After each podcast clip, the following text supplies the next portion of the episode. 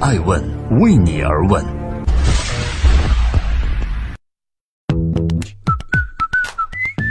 Hello，大家好，欢迎聆听《守候爱问每日人物》。今天是二零一八年的一月三十号，我是爱成。今天我们来关注冯仑，他用卫星技术突破媒体边界，是噱头还是黑科技呢？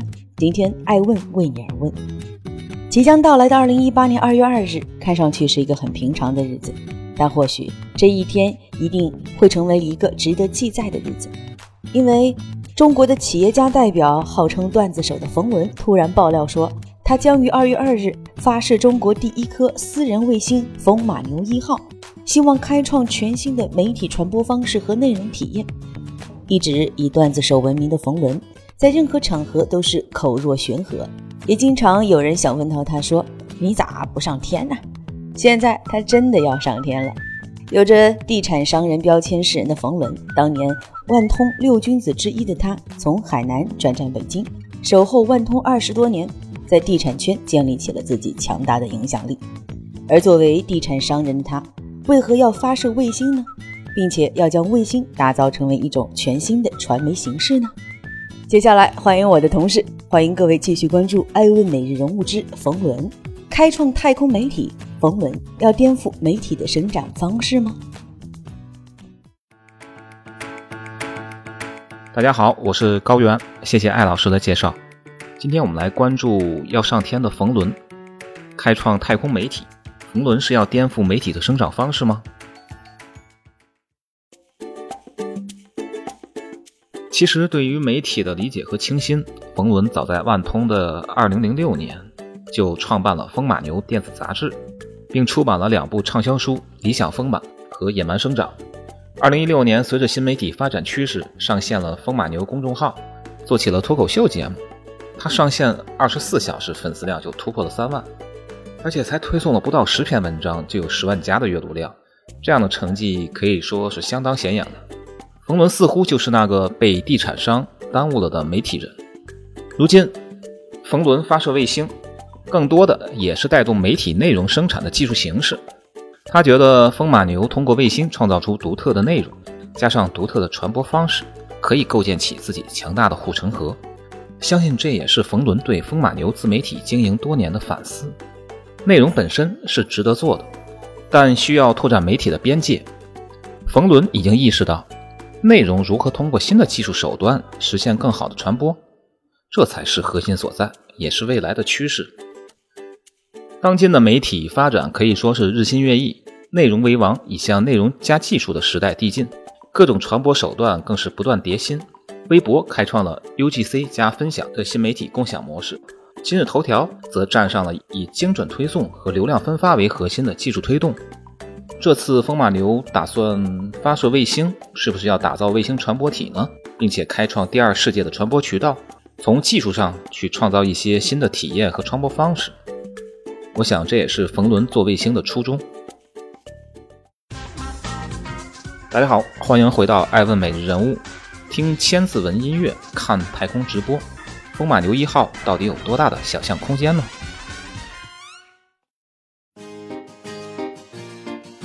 每年冯仑都会举办风马牛大会，邀请全世界具有各种奇葩想法的怪人来探讨未来。而这次风马牛一号将从太空给我们传播什么样的内容呢？这引发着大家的好奇。据透露，这次卫星上传的主要内容是聚焦于传统文化，一个是由冯仑公司创作、羽泉演唱的大风歌，另一个就是将传统的千字文改编成音乐，由台湾著名音乐人张圣杰女士同声合唱。传播传统文化并非拘泥于传统，通过技术和形式上的创新，使得内容更有趣、更具传播性。相信这也是风马牛头部内容的再次亮剑。第三个内容就是他们征集了一千个梦想放在卫星上，多年以后呢，再来印证哪些梦想实现了。在太空埋下一千个梦想的种子，也是为了后期媒体内容预设了一千多个话题。想想看，还真是挺有策略的。而从传播途径来讲，冯仑准备了两套技术方案：地面可以通过卫星接收设备和手机接收两种方式听到这些来自太空的声音。但由于监管审批的问题，手机收听暂时还无法实现。其实最被冯仑看好的是太空直播。这颗卫星配备了 4K 高清全景摄像头，可以呈现360度太空高清照片。地面接收者可以看见来自太空的影像，再配合一些 VR 技术，让用户有亲临太空之感。这也将成为风马牛内容付费的下一个壁垒。然而遗憾的是，当下直播也是需要审批的，冯仑还没有取得直播的门票。同时，鉴于发射时间的考虑，冯仑只能寄希望于下一颗卫星计划。大家好，欢迎回来收听《爱问每日人物》。理想照进现实，冯仑的卫星商业化之路在何方？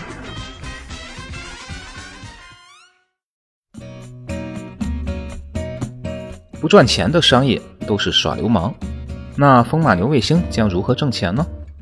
冯仑说啊，自己对卫星的认识已经从科技回归到商业。虽然谈起卫星让自己很兴奋，但他不想从事科幻事业，依然会更多的从商业角度进行考量和设计。所以他发射第一颗卫星，实际上就是在探索内容。商业角度肯定是亏损的，但是第二颗卫星估计就会赚钱了。风马牛其实是要创造出独特的内容和体验，然后和手机连起来触及大众，这样才能打造出一个真正的商业模式。基于内容付费，冯仑比较看好直播、游戏等领域的商业变现。而太空直播呢，是一种新鲜独特的内容形式，别的媒体无法企及。冯仑觉得，如果一块钱看一分钟，会有很多人愿意尝试；每人看两三分钟，还是很容易达成的。试想，要是有一千万人来看，这个体量完全就可以赚钱了。如果再把这些独特的内容做成游戏，通过卫星创造独特的内容，加上独特的传播方式，也许会成为一种极具竞争力的商业模式，也说不定。冯仑还说呢，风马牛卫星的外形尺寸呢，三百毫米乘以一百毫米，重量四公斤，功耗只有八瓦。卫星啊，预计在轨度高度五百公里以上。从研发到最后发射成功，成本大约有一百万美元。很显然，目前国内大都处于花钱研究阶段，而对于商业模式的考虑更是零星点点。整个商业环境、基础设施等，都有着当年互联网新生事物般的障碍和束缚。冯仑还说呢，这颗卫星原计划2017年9月在海南文昌上天，最终改到2018年2月2日在甘肃酒泉发射。从卫星造好到发射申请获批，经历了足足一年半的时间。可以看出，冯仑的卫星梦是宏大的，但商业化之路也是荆棘丛生。关于更多的内容和商业模式，冯仑除了需要游说更多制度支持之外，也在考虑更多的变通之道。那么，爱问传媒创始人艾诚老师如何看待冯仑将卫星上天呢？我们来听听他的说法。谢谢谢谢我的同事，在今天艾问美人物的最后，我想说，以地产思想家著称的冯仑，在地产领域制造了中国模式、立体城市等轰动性事件，但立体城市陷入沉睡、万通业绩每况愈下之际，冯仑只好选择淡然退出。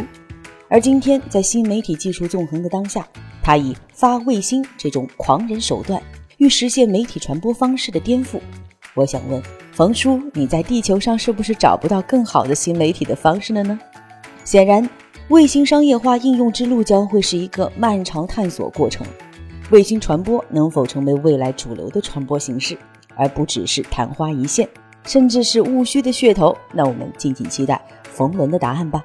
当然，我们也祝愿风马牛一号发射成功，一起听千里之外的大风歌和千字文。我是爱成，爱问为你而问。